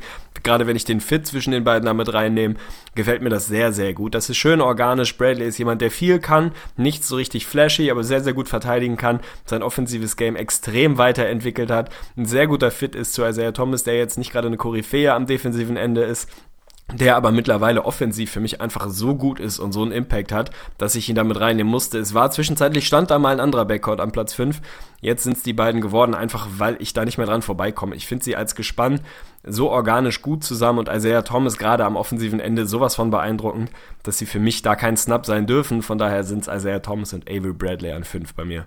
Ja, das kann ich sehr gut nachvollziehen. So gut sogar nachvollziehen, dass sie bei mir auf Platz 4 sind. Und ja, aus den genannten Gründen, Isaiah Thomas einfach dieses offensive Bollwerk, wirklich, also reine Explosion jede Nacht und daneben hast du halt einen absolut soliden Shooting Guard in Avery Bradley, der aber halt einfach aus Sneaky eine gute Saison spielt. Also nicht mehr so sensationell, wie es am Anfang war. Er war ja wirklich zwischenzeitlich auf 2010-Niveau, fast schon mit seinen Rebounds. Auch sein Rebounding ist jetzt so ein bisschen nach unten gegangen, aber er ist eigentlich der perfekte Counterpart zu einem Isaiah Thomas. Musste in der Defensive wirklich sehr, sehr viel kompensieren. Das Witzige ist ja auch tatsächlich, die individuellen Defensivstats von Avery Bradley sehen in dieser Saison richtig scheiße aus. Aber das liegt halt daran, dass er meistens mit Isaiah Thomas zusammen zusammenspielt. Das ist halt so ein bisschen dieser Negativfaktor, den Thomas hat. Aber trotzdem, also es ist einer der effektivsten Backcourts wirklich der Liga, treffen, glaube ich, zusammen 47 Prozent ihrer Würfe. Also finde ich einfach geil. Ich finde, sie passen gut zusammen. Von daher sind sie mein Platz 4. Stabil. Mein Platz 4 ist dein Platz 5. Also wir machen das hier ganz brüderlich. John Wall, Bradley Beal bei mir knapp an 4 gelandet. Ich mag John Wall sehr, sehr gerne, etwas mehr als du, glaube ich. Ist für mich einfach ein, ein, geiler Macker. Ich liebe auch Bradley Beal. Die haben ihre Probleme, gerade im vermeintlich zwischenmenschlichen Bereich, was so Chemistry angeht, läuft es da nicht immer absolut rund. Aber die beiden sind für mich nach wie vor ein überragendes Gespann. Da sind beide noch relativ jung. Gerade Bradley Beal hat einfach tatsächlich noch eine ganze Menge Upside. Ist noch nicht wahnsinnig alt, hat natürlich seine Verletzungshistorie und seine leichte Minutenrestriktion, die er jetzt wohl den Rest seiner Karriere oder zumindest die nächsten Jahre haben wird. Für mich reicht's knapp für Platz 4, wobei du die auch locker tauschen kannst, gerade mit Thomas und Bradley. Also die drei Backcourts, die ich davor habe, da habe ich schon ein klares Tier noch drüber. Aber Wall, Beal, Thomas Bradley, ob du sie dann am Ende tauschen willst, da kannst du gerade diese Saison sicherlich einen Case für machen. Für mich ist es dann hier knapp Platz 4, aber da bin ich auch bereit, die zu tauschen. Also das ist so ein bisschen eine Ebene in etwa. Es sind ja auch mal wieder die Nuancen der Kriterien, die wieder jetzt so ein bisschen ansetzen. Das muss man ja auch mal dazu sagen. Wenn man jetzt sagt Talentlevel zusammengezählt, dann sind Wall und Beal vor Thomas und Bradley. Das ist für mich auch dann nicht unbedingt knapp. Aber für mich ist jetzt gerade für mein persönliches Ranking hier entscheidend, wie gut ist dieser Backcourt effektiv auf dem Platz. Und da sehe ich Thomas und Bradley einfach mit einer, mit einer soliden Nase einfach vorne, muss ich mal dazu sagen. Und ich muss irgendwann übrigens auch noch mal rausfinden, warum ich John Wall nicht mag. Also ich, es gibt kein, es gibt keinen, ich habe da wirklich gestern drüber nachgedacht, auch relativ lange. Es gibt eigentlich keinen Grund dafür, dass ich ihn nicht mag, weil ich habe einen absoluten Fable für Point Guards, die nicht so gut werfen können. Das hat er ja inzwischen so ein bisschen abgelegt. Das war ja am Anfang gerade in seinen Saisons sehr, sehr entscheidend an sich. Also er ist auch nicht so, ich weiß nicht, ich wirklich, ich kann es nicht sagen. Ich muss da nochmal drüber nachdenken und dann werde ich das irgendwann mal erzählen, woran es liegt, dass ich John Wall nicht so gerne mag. Aber gut, machen so wir. Jungs, da da kann ja. man den Finger nicht drauflegen. Da gibt es eine ja, Sympathie oder eine Antipathie und man weiß nicht wirklich warum. Ich, bei dir ist es immer schon so gewesen, also es hat sich auch nicht die letzten Jahre entwickelt, seit wir über Basketball reden, was ein paar Jahre sind, war er nie dein absoluter Favorite, warum auch immer. Mein Gott, so Leute gibt's halt. Du kannst ihn ja trotzdem sportlich wertschätzen, das kriegst du gut hin. Insofern finde ich das auch legitim. Vielleicht gibt's da nochmal den absoluten Turnaround und vielleicht muss ich dir einfach mal ein Jersey schenken. Vielleicht schenke ich dir mal ein John Wall Jersey, vielleicht bringt euch beide das zusammen. Ja, das mit Wiggins hat auch noch nicht so gut geklappt, muss ich sagen. Also Toll, das mal dazu zu sagen, Arne, überragendes Geschenk, hat mir das Andrew Wiggins, das wunderschöne Sleeved NBA äh, Timberwolves Jersey wirklich, war ja auch eine Diskussion letztens in der Gruppe, hätten wir auch nehmen können übrigens, wie man zu Sleeved Jerseys steht. Also ich finde die überragend, fände sehr schade, weil Nike ja übernimmt, dass die ausfallen. Gott ey, wir schaffen nie mehr, also Stunde ist übrigens gleich schon abgelaufen, egal. Nee, aber ja, das fände ich absolut schade. Das Jersey ist wunderschön und ich hatte es letztens natürlich schön beim Training an, nach dem, nach dem Game Winner, der wunderschön war. Aber mal gucken, ja, vielleicht sollte ich die Wette noch gewinnen mit dem guten Lukas, Shoutout, dann kriege ich ja ein John Wall Jersey, aber es sieht aktuell halt leider schlecht aus. Gut, machen wir weiter. Mein Platz 3, da sind wir wieder bei diesem Punkt, mein individuelles Kriterium, weil das wird jetzt wahrscheinlich diskutabel werden, aber für mich auf Platz 3, was ja wirklich stabil ist, ist der Clippers Backcourt. Ich finde einfach Chris Paul und JJ Redick ist für mich einer der besten Backcourts der Liga. Nicht unbedingt, weil JJ Reddick talentierter ist als jetzt ein, ein Bradley oder ein Beal, sondern einfach, weil dieser Backcourt überragend zusammenpasst. Also gerade diese Chemistry, die die beiden zusammen haben, guckt euch Chris Paul und JJ Reddick im ersten Viertel an. Das ist überragend. Wie die beiden das hinbekommen. Chris Paul weiß zu 100% wirklich die Laufrouten von JJ Reddick. Reddick ist perfekt darauf eingestellt, wie er den Pass bekommt von Chris Paul. Kann sich jedes Mal darauf verlassen, dass er danach direkt in die Shooting Motion hochgehen kann. Das ist wirklich wunderschön. Rein rein von den Stats her und effektiv, wie die beiden zusammenspielen, kann man da auch einen extrem guten Case für machen, dass das einer der besten Backcourts der Liga ist. Es ist halt nur ein bisschen diskutabel, weil JJ Reddick rein vom Talentlevel natürlich deutlich unter den meisten oder mit Bradley in einer ähnlichen Range, ein bisschen drunter vielleicht, aber im Vergleich zu allen anderen natürlich ein bisschen Tier drunter ist muss ich dir widersprechen. Für mich ist es absolut nicht diskutabel, sondern mein Platz 3 ist auch Chris Paul und JJ Reddick. Da gibt es für mich auch keinen Weg dran vorbei. Natürlich ist meinetwegen CJ McCollum oder vielleicht auch Bradley Beal individuell der bessere Shooting Guard als JJ Reddick, aber darum geht's nicht. Die Frage ist nicht, rankt den besten Point Guard und den besten Shooting Guard, die nichts miteinander zu tun haben, sondern den besten Backcourt. Und da ist nun mal Chemistry und Teamchemie. geil. Chemistry und Teamchemie sind, sind zwei völlig verschiedene Sachen. Ist da nun mal eins der Hauptkriterien. Also der Fit auf dem Platz muss da sein. Und ich bin absolut bei dir, das erste und auch das dritte Viertel. Das ist faszinierend bei den Clippers. Guck dir die ersten fünf Minuten aus dem ersten und dritten an, die sehen in 90% der Spiele exakt identisch aus. JJ Reddy kriegt die gleichen Bälle, die laufen die gleichen Sets. Es ist immer das Gleiche und trotzdem kannst du es nicht wirklich verteidigen, weil dieses Ding so organisch ist zwischen den beiden und da einfach ein absolut blindes Verständnis ist dass Chris Paul der beste Floor General der Liga ist, sehe ich nach wie vor so. Dementsprechend einer der besten Point Guards. Und der Fit zusammen mit Reddick ist einfach überragend. Also wenn es um den besten oder um die besten Backcourts geht, dann finde ich, muss man das so bewerten. Dann musst du das als Gespann sehen, als du, als Backcourt du. So sieht's und aus. Und dann kommst du an den beiden von mir, also an meiner Stelle nicht vorbei. Insofern ist es für mich auch Platz 3 und ich nehme mal an, Platz 2 und 1 können wir sehr, sehr fix abhandeln. Ja, das freut mich erstmal riesig. Also erstmal, um das mal vorwegzunehmen, wir haben beide Damian Lillard und CJ McCollum gesnappt, ja. sind für uns nicht in der Top 5, aber aus nachvollziehbaren Gründen. Wie gesagt, Talent ist nicht alles. Vom Talentlevel sind die beiden Jungs ganz, ganz oben dabei, aber sie passen einfach meiner Meinung nach nicht offiziell, also nicht offiziell zusammen, nicht optimal zusammen. und über die Defensive müssen wir nicht reden. Da ist es halt nicht so, dass ein Isaiah Thomas, also quasi ein Damian Lillard, ein Adrian Bradley neben sich hat, sondern er hat halt einen CJ McCollum neben sich, der ähnliche Probleme hat. Deswegen ist es für mich relativ relativ deutlich, dass sie nicht in der, also was heißt deutlich? Ich habe lange überlegt, ob ich eventuell sie vor Wall und Beal nehme, aber dann letztendlich hat man doch gerade auch in letzter Zeit gesehen, dass du sportlich gerade in dieser Saison dann doch so bewerten musst. Also erstmal das und du hast völlig recht, Platz zwei ist der Toronto Backcourt, für den man glaube ich auch einfach, muss man nicht lange drüber reden. Sie sind überragend, sind aber dann doch relativ klar hinter Curry und Clay, die selbstverständlich Platz eins sind. Ja, muss ich nicht weiter was zu sagen, außer zu Damien Lillard und McCollum nochmal. Es tat mir leid, sie stehen hier bei mir auch offiziell nochmal als Snaps, aber ich kann, egal wie lange ich es gedreht und gewendet habe, ich komme nicht zu einem anderen Ergebnis. Es funktioniert nicht anders. Wenn es um den Backcourt geht zusammen, dann gibt es da einfach keinen wirklichen Case dafür, dass die beiden davor Wall und Beal meinetwegen sind. Man vergisst bei Wall, dass der episch gut verteidigen kann, wenn er denn möchte und Bock hat. Das kann bei Lillard und McCollum original keiner genau das, das Bradley-Ding, was du ansprichst, was Isaiah Thomas halt neben sich hat, dafür kann Lillard nichts. Das ist also auch kein Knock gegen Damian Lillard, aber der hat halt nicht denjenigen, der seine schlechte Defense kompensiert. Im Gegenteil, der hat noch einen unterdurchschnittlichen Verteidiger neben sich. In der Offense gefällt mir die Chemie gut, also da finde ich den Fit auch nicht schlecht, aber all around ist das kein, kein besonders gut funktionaler Backcourt. Also wenn du einen sehr, sehr, sehr guten Point Guard oder einen sehr, sehr, sehr guten Shooting Guard hast, aber trotzdem sechs, sieben Spieler unter 500 bist, dann ist der Fit offenbar nicht so überragend, wie man sich den vielleicht vorstellt. Von daher sind sie für mich auch verdient hier nicht mit dabei. Auch wenn das natürlich individuell zwei überragend geile Basketballer sind, aber reicht für mich halt nicht. An der Spitze ganz klar Curry und Thompson eine eigene Liga, da muss man nicht drüber sprechen. Lowry und DeRozan für mich auch nochmal klar besser als die anderen dahinter. Von daher, das fand ich jetzt nicht weiter schwierig. 3, 4, 5, 6 war dann ein bisschen spannender, aber sind wir uns ja einigermaßen einig. Shoutout. Ja, finde ich richtig geil. Und dann können wir uns jetzt ja offiziell unseren Hörerfragen widmen, weil die sind als einziges noch offen wirklich. Oh, wird auch noch mal ein bisschen dauern, dann wird es wahrscheinlich doch eher eine Stunde 20 wieder für den Vögel, aber ist ja alles halb so wild. Wir haben Zeit heute, von daher fangen wir mit der ersten Frage an. Die kommt von dem guten Alice D. Und er hat uns einfach mal ganz stumpf und einfach gefragt, wie real ist Dion Waiters? Also erstmal würde ich sagen, unter einer Stunde 20 müssen wir schaffen. Die Fragen können wir einigermaßen fix beantworten, würde ich sagen. Ja, die Frage war, ich glaube, naturgemäß aus den letzten paar Spielen entstanden, als Dion mal wieder gerade so eine Phase hat, wo er lights out ist und alles wegbombt unter anderem den wunderschönen Game Winner gegen, gegen die Warriors, wo er einfach einen tiefen Dreier reinwichst. Oh, sorry, rein, rein schießt, wollte ich sagen. Also der Junge ist so ein bisschen flashy.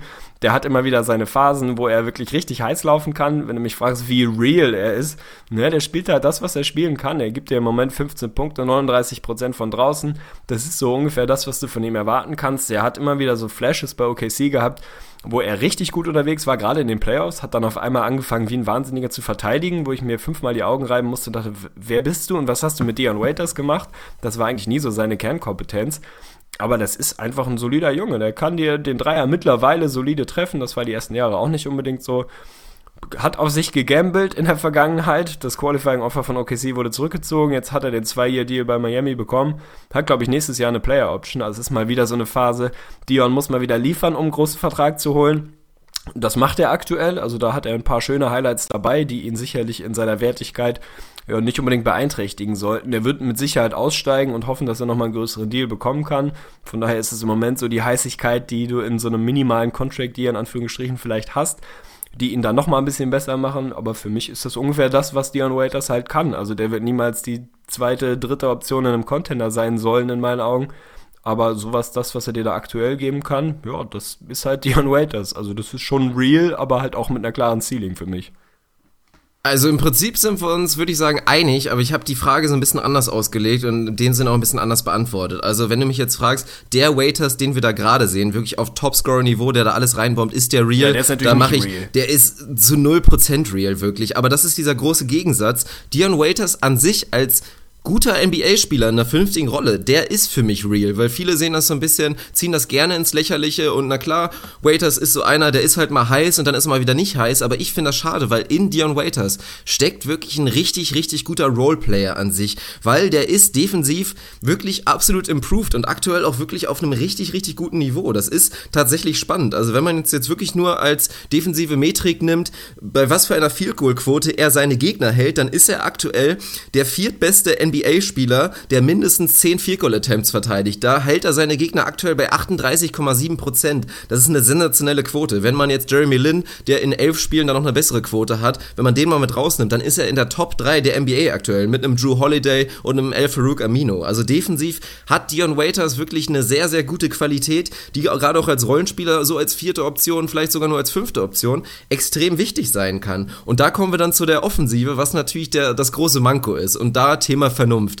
Einfach wie man sich selber im Spiegel sieht und wie man eigentlich sein sollte. Dion Waiters denkt halt nach wie vor, er kann mindestens die zweite Option sein im guten Team und er kann ein richtig guter Scorer sein, ein 20-plus-Scorer. Nein, Dion Waiters kannst du nicht. Lass es bitte einfach. Und da sind die Stats auch wirklich ganz klar. Er hat auch da in seiner offensive Skills, die absolut da sind. Wenn man mal reinguckt, bei seinen Catch-and-Shoot-Würfen, 46% trifft er da. Er ist ein extrem guter Left Corner 3 Schütze, 13 aus 18 die Saison. Also das sind Sachen, die sind real. Wenn er wirklich offene Würfe nimmt, wenn er Würfe da aus der Ecke nimmt, einfach Würfe, die ihm gut liegen, dann kann er auch effektiv sein. Bloß dann guckst du ein bisschen weiter in seine Stats, siehst, dass seine Pull-Ups, die trifft er zu 29%. Das Problem ist aber dabei, 30% von Dion, Dion Waiters Würfen sind Pull-Ups. Also wirklich. Und auch interessant, wirklich mit den Dribbles. Wenn er nicht dribbelt bei seinen Würfen, dann ist die Quote gut. Wenn er einmal dribbelt, sind sie ein bisschen schlechter. Wenn er noch öfter dribbelt, werden sie immer weiter schlechter. Also das ist eine reine Sache von Vernunft und der Rolle. Wenn du Dion Waiters in eine vernünftige Rolle reinbekommst, dann kann er sehr, sehr gut sein, dann kann er real sein und dann müsste er eigentlich auch einen soliden Vertrag bekommen können. Also diesen Skill, diese Skills, die ich da gerade aufgezählt habe, müssten einem Dion Waiters eigentlich mindestens 10 Millionen pro Jahr wirklich liefern können. Ob das wirklich passiert, ist dann halt die große Frage, ob sich ein Team das genauso wie ich wirklich vorstellen kann, Waiters in so eine Rolle reinzudrängen. Ja, unterschreibe ich. Wie gesagt, man hat es bei OKC in den Playoffs gesehen, zwischenzeitlich, als er einfach Lockdown-D auf dem Flügel gespielt hat und vorne seine Catch-and-Shoot offene Dreier getroffen hat. Das kann der. Also definitiv, was das angeht, ist der for real. Das ist ein sehr, sehr solider Rollenspieler, wenn er denn die Rolle annimmt. Der ist natürlich nicht so for real, da unterschreibe ich auch, was du gesagt hast, wie er die letzten ein, zwei Wochen ist. Natürlich ist das niemand, der dir irgendwie 25 bis 30 Punkte die Nacht geben kann. Auf gar keinen Fall. Aber die Rolle wird ihm auch kein normales Team dieser Welt geben und das wird er dann auch irgendwann einsehen, dass das nicht seine Rolle ist. Insofern, der ist for real. Das ist ein guter Basketballer, den kann ein Spitzenteam gut gebrauchen. Bei Miami ist halt aktuell so ein bisschen verschenkt. Da kriegt er ein bisschen Spotlight, darf halt werfen, kann machen ohne Ende, weil außerhalb von Dragic und Whiteside da nicht so ewig viel vorhanden ist. Also ich würde ihn mir auch wieder in einem contentenden Team oder zumindest im klaren Playoff-Team wünschen. Denn wie gesagt, da hat er bei OKC gezeigt, dass das ein interessanter Junge sein kann. Zweite Frage kommt bei uns heute von Konstantin Frei, der hat sie uns auch in der Gruppe geschickt und die hat jetzt Potenzial geil zu werden. Er möchte von uns wissen und dafür gibt es Gründe, dass er das wissen möchte. Was sind unsere Top 5 Anglizismen? Also das machen wir nicht als Ranking in irgendeiner Reihenfolge, sondern einfach fünf Anglizismen, die wir regelmäßig benutzen. Gönn dir, hau raus. Das Witzige ist, wir hatten davor drüber gesprochen, also ich fand die Frage auch ziemlich geil, hab da Werbung für gemacht. Und du hattest dann auch so, wie ich am Anfang, ein bisschen Probleme, da tatsächlich auf fünf Sachen zu kommen. Und da werden sich jetzt die meisten Hörer totlachen, weil Anglizismen und wir beide, das passt halt relativ gut zusammen, aber das ist halt der Beweis dafür, wir machen das irgendwie nicht bewusst, um uns cool anzuhören oder was auch immer, das passiert halt automatisch. Und ich hatte dir eigentlich gesagt so, mach dir keine Sorgen, wir haben hier vorher 50 Minuten Sendung, wir werden da so viele Anglizismen rausballern, danach fallen dir 15 ein, aber dieser Effekt Effekt ist bei mir überhaupt nicht passiert. Also ich könnte dir jetzt nicht sagen, welche, welche Anglizismen ich jetzt gerade am häufigsten verwendet habe. Von daher, meine Liste stand vorher schon, könnte jetzt im Nachhinein vielleicht ein bisschen witzig sein, aber ich habe es jetzt nicht gerankt, das wollten wir auch gar nicht, aber ich hau einfach mal immer mal, mal eins raus, dann darfst du weitermachen. Für mich ein absolutes Highlight und wirklich mit dabei, strugglen. Also entweder struggle wirklich als Nomen oder auch als Verb gerne, dass jemand struggelt, finde ich sehr, sehr schön, ist glaube ich oft dabei, von daher absolut drin in der Top 5. Ja, hat es bei mir natürlich auch reingeschafft. Struggeln ist einfach so in den, in den Wortschatz, in den allgemeinen Wortschatz einge, eingeflossen, dass ich es halt auch im Deutschen immer wieder sage. Also das ist ganz normal. Was ich hier mittlerweile im Alltag immer wieder sage, da komme ich gleich nochmal zu, das will ich mir später aufbewahren. Was natürlich ein Klassiker ist, den wir immer wieder benutzen, ist geoutrebounded. Und das ist einfach ein überragendes Wort. Mir fällt auch einfach kein Pendant dazu ein. Dann sagst du halt im Zweifel so was Holpriges wie, haben sie an den Brettern total dominiert, aber es ist einfach viel geiler, wenn du sagst, boah, die haben sie mies geoutrebounded. Das ist ein schönes Wort, von daher benutzen wir, glaube ich, auch in jedem Podcast mindestens einmal. Insofern ist das bei mir mein erster Take. Ist bei mir nicht mehr drin, finde ich eigentlich auch ganz geil. Uh. Wobei ich mir gerade denke, die Alternative, die Andre Jordan hat Rudy Gobert gebrettert, finde ich eigentlich auch ganz ja, geil. Ja, schön. Die also könnte man, dabei. könnte man eventuell mal wechseln. Also ansonsten, auf der, also an zwei steht hier, ich habe es wie gesagt nicht gerankt, Adversity. Ist auch so ein Klassiker, benutzt man gerne. Fällt mir mal schwer, da ein anderes Wort für zu benutzen, obwohl es eigentlich da auch relativ offensichtliche Lösungen gibt. Aber ein bisschen Adversity muss immer mit dabei sein, von daher ist es auch hier mit drin. Habe ich auch mit dabei. Struggeln habe ich natürlich auch mit dabei. Mein zweites oder jetzt dann viertes Wort im Zweifel schon ist bei mir Rotation Krach. Steht aber auch nur stellvertretend dafür, dass ich allgemein richtig oft ein englisches Wort benutze und da sozusagen in Gedanken mit Bindestrich Krach hinten ranhängen. Also wenn jemand Rotation Krach hat oder Shooting Krach oder was auch immer, dann ist das halt irgendwie so eine Formulierung, die ich immer wieder benutze, weil ich Krach auch einfach ein unterbewertetes Wort finde und das immer mit einbringen will. Von daher Rotation Krach bei mir stellvertretend für irgendwelche Worte mit Bindestrich und Krach. Finde ich sehr schön. Selbstverständlich ist das damit bei. Ansonsten, dann mache ich auch mal, wenn du schon so weit vorangeschritten bist, hau ich auch mal zwei hintereinander raus. Weil was wir, glaube ich, mit am liebsten machen, ist natürlich ein Case für irgendwas machen und das am besten auch noch Ach. instant. Ach Gott, stimmt. Oh Gott, Hilfe, beides benutzen wir extrem oft. Da, da, ach, so ein Lock natürlich, das habe ich hier gar nicht dabei. Ich mache oh. einen Lock dahinter. Also auch das ist natürlich ein absolutes Highlight. Was bei mir jetzt mein letztes ist, was ich hier noch offiziell stehen habe, auch weil das bei mir mittlerweile so im Alltag einge, eingebunden wird, That's a T. That's a technical. Ich sage es immer wieder, wenn Franzi zum Beispiel irgendwie Scheiße macht oder wenn bei mir bei der Arbeit irgendjemand mir auf den Sack geht oder mir was wegnimmt oder einen Termin vergessen hat oder was auch immer. Ich verteile halt in meinem Alltag diverse Technicals, auch mal Fragrance, kommt drauf an, wie, wie Franzi sich benimmt.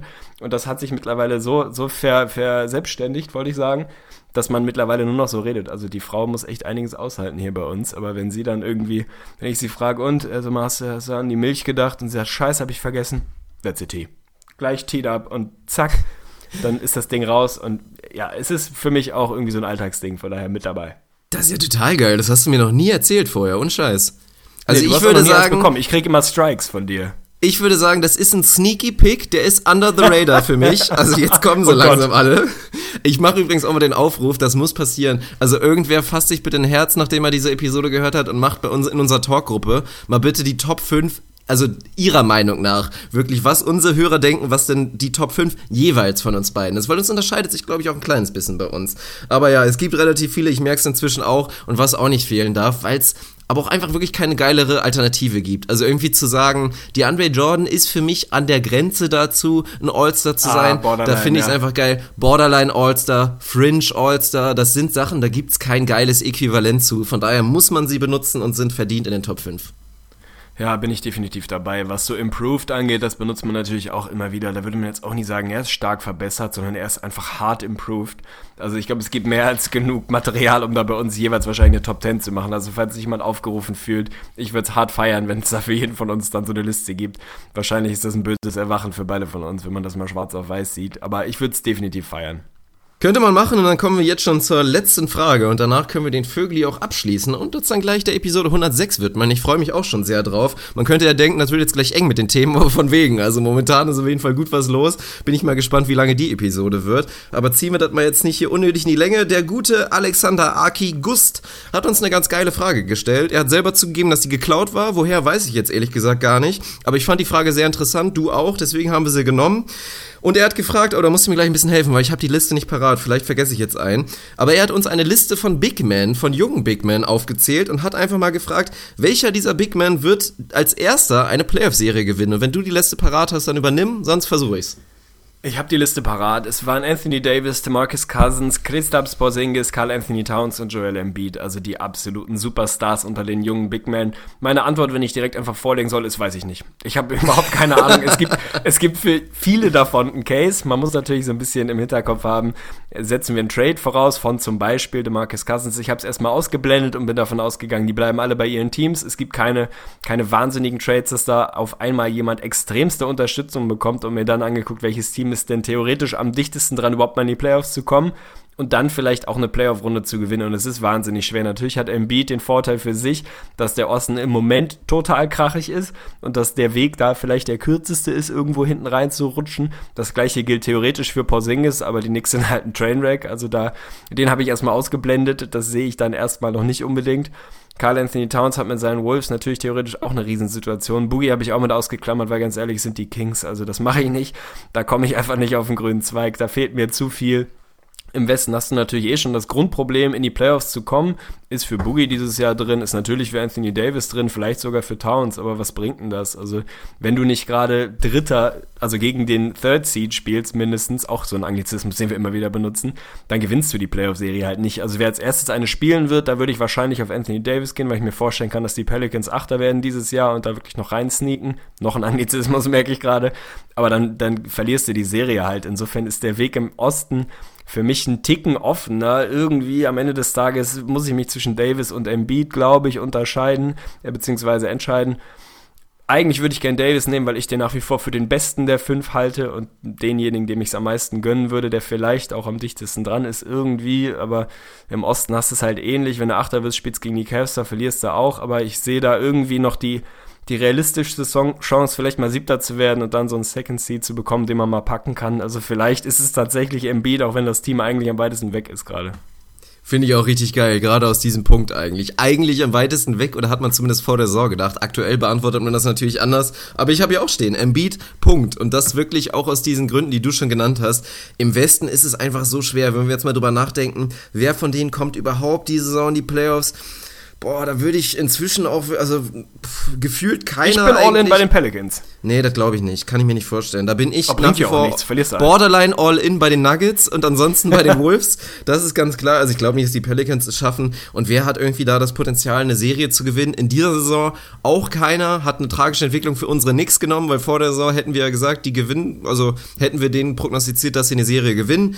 Jetzt sieht es natürlich nicht danach aus für Porzingis. Deswegen, der wäre eigentlich ein Kandidat gewesen und ich würde auch eher in den Osten dafür wandern und kann mir wirklich vorstellen, und das ist auch was, Da würd, der, dem Thema würde ich mich gerne mal richtig, richtig ausführlich widmen, weil ich habe irgendwie das Gefühl, dass das bei den Sixers verdammt schnell wirklich alles gehen könnte. Gerade auch, also Thema Free Agency. Es läuft ja jetzt schon so gut mit einem Joel Embiid. Also ich würde selbst in dieser Saison nicht ganz ausschließen, dass die irgendwie eine Playoff-Serie gewinnen, tatsächlich in irgendeinem verrückten Szenario. Aber nächste Saison, wer weiß. Also sobald die das erste Mal eine richtige Free Agency haben, und wir haben schon drüber gesprochen, es wird jetzt bald soweit sein, dass Free Agents sich denken, oh, Philadelphia, die haben ja wirklich interessante Pieces, würde ich gerne mit Embiid spielen, auf jeden Fall. Dann haben die jetzt wirklich da sich eine Practice Facility und alles da ein neues Gebäude hingeballert. Das ist so gut, also besser geht's nicht in der NBA und das ist auch was, womit du die Leute überzeugen kannst. Ich glaube einfach, dass das wirklich schnell gehen kann. Sobald Philly das erste Mal ein Free Agent bekommt und dann mit einem Embiid, mit noch einem nächsten Topic, vielleicht sogar zwei diese Saison. Also wenn die nächste, mich würde es einfach nicht überraschen, wenn die Sixers in der nächsten Saison eine Playoff-Runde gewinnen und ich glaube, das reicht dann einfach schon dafür. Von daher würde ich auch sagen Embiid. Ja, zumal du den geschätzten Ben Simmons nicht mal mit einem Wörtchen erwähnt hast gerade. Also wenn der, der war impliziert. Ich hatte ihn ja auf den Court zurückkommt, na klar, wenn der zurück auf den Court kommt und ansatzweise das halten kann, was man sich verspricht, warum nicht? Warum dann nicht nächstes Jahr Siebter, Sechster werden, was weiß ich, und dann halt so ein Erstrunden-Matchup mit den Raptors, Celtics, Hawks, keine Ahnung, aufnehmen? Das kannst du dann halt mal gewinnen. Also eher zumindest als im Westen die Spurs oder auch die Clippers und schon gar nicht die Warriors zu schlagen. Von daher, es ist ein bisschen, also für mich war es dann überraschend, am Ende bei Embiid rauszukommen, weil ich mir vorher hier nichts hingeschrieben ja. hatte, aber es ist dann irgendwo für mich tatsächlich der vermeintlich erste von den Jungs, der eine Playoff-Serie gewinnen kann. Vielleicht nicht der erste, der eine spielt, aber möglicherweise der erste, der eine gewinnt. Also trust the process, alter Schwede.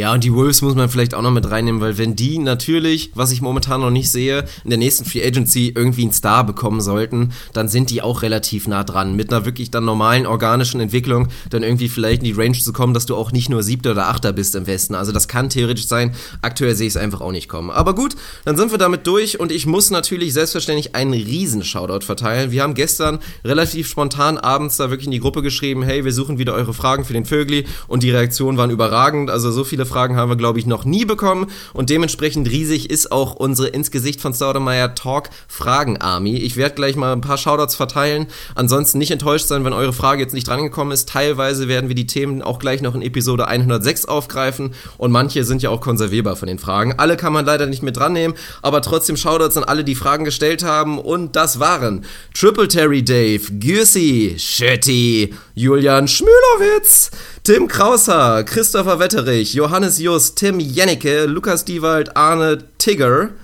glaube ich, Tigges, meine Schrift ist scheiße, sorry, Tobias Kempken, André Grz, Florian Kühne, Rambazamba Rolf, Anfli, Jansit und Stefan Meissner. Schadet an nicht alle, ihr seid überragend. Absolut, ich kann mich nur anschließen, möchte auch nochmal ein exponiertes Shoutout verteilen, weiß leider nicht mehr, wie der junge Kollege hieß, der aber gestern sich anscheinend kurzzeitig überlegt hat, uns mal eine dreiminütige Quintuple Penetration zu geben und einfach 16 Fragen gefühlt innerhalb von 40 Sekunden hin, unter diesen Kommentar zu posten. Fand ich ein absolutes Highlight. Triple Terry Dave hat auch direkt festgestellt, dass der Junge absolut on fire Florian war. Florian, Florian Kühne, Kühne ist absolut so heiß gelaufen. Genau. Ja. Also der Junge war brandheiß, der Nothing But Net hat nur, nur gezündet. Ansonsten schließe ich mich dir an. Mega geil, dass wir mittlerweile so viele Leute da wirklich versammelt haben, dass wir einfach mal kurz so einen Post setzen können und 50 Fragen kriegen. Wir können nicht alle rannehmen. Viele, viele von denen sind entweder explizit oder zumindest am Rande gleich noch Thema in Episode 106. Die sind dementsprechend jetzt hier nicht mit rausgenommen worden, einfach weil wir die Themen ohnehin behandeln. Wenn da noch was überbleibt, was wir nicht mit in den nächsten Vögli oder wann auch immer mit einbauen, dann werden wir auch beim letzten Mal die Fragen zumindest kurz und prägnant auch in der Gruppe nochmal direkt beantworten, damit es da niemanden gibt, der vollkommen leer ausgehen muss. Also ich glaube, das ist eine ganz bummelige Regelung. Und jetzt würde ich sagen, haben wir den dritten Vögli hinter uns. Ich bin ich bin maximal hyped. Also ich würde sagen, das war so, so kurz und knapp, wie wir es hinkriegen. Also ich glaube nicht, das ist die Ceiling, das ist der Floor. Ich, das ist wirklich der Floor. Ich glaube, kürzer können wir einfach nicht. Es funktioniert nicht. Es wird aber auch nicht mehr so oft vorkommen, dass wirklich so viele Themen da sind. Also wir hätten heute, hätten wir rein den Vögel gemacht, dann hätte, hätte der auch theoretisch vier Stunden lang sein können. Ja. Von daher, wir haben es aufgeteilt, aber jetzt ballern wir das Ding durch. Es ist eine Stunde 20 am Ende wieder geworden, aber so ist es. Das war der dritte Vögli. Gleich geht's weiter mit Episode 106. Wir freuen uns und ich hoffe, ihr freut euch auch. Bis dann. Und da soll ich jetzt 60 Tonnen draufstellen.